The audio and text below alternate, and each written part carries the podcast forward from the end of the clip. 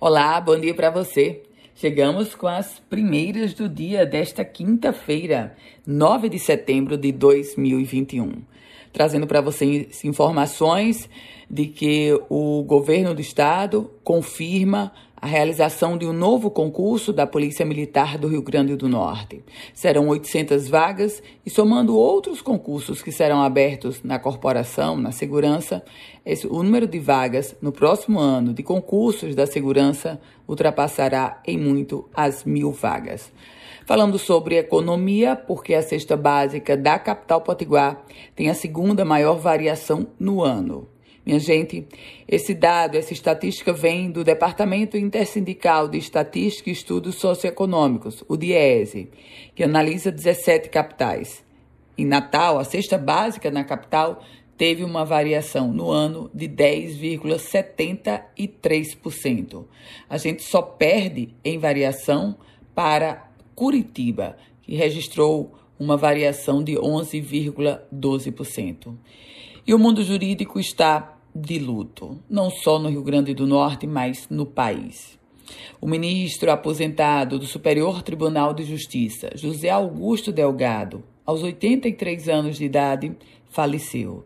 José Augusto Delgado, que começou sua carreira na Justiça Federal do Rio Grande do Norte como magistrado e chegou ao posto de ministro do Superior Tribunal de Justiça.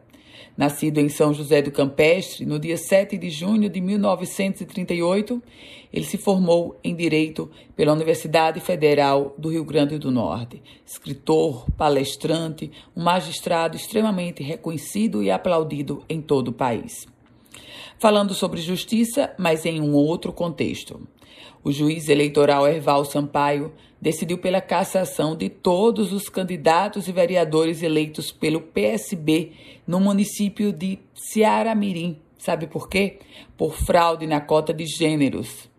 Segundo os autos, foram registradas candidaturas fictícias, candidaturas laranjas de mulheres, apenas para atender à cláusula de barreira do TSE e a polícia no contexto de novos equipamentos. Secretaria Estadual de Segurança e Defesa Social adquiriu 15 câmeras corporais para uso da atividade policial no estado.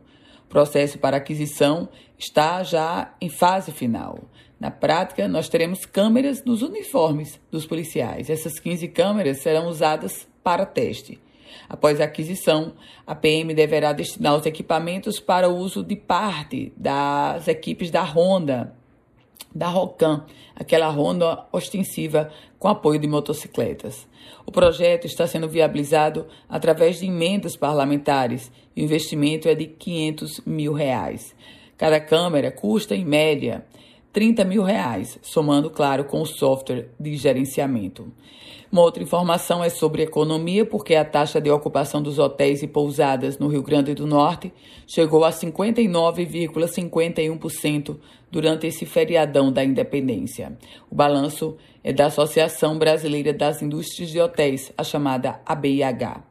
E nesse finalzinho, uma notícia sobre saúde, porque dá 7 mil passos por dia reduzem até 70% o risco de morte por qualquer causa. Isso é o que mostra um estudo feito pela Universidade de Massachusetts, nos Estados Unidos. Com as primeiras do dia, Ana Ruth Dantas desejando a você um ótimo dia e dizendo, convidando, se você quiser receber esse boletim diariamente, manda uma mensagem para a gente no 98716 8787. Produtivo dia para você.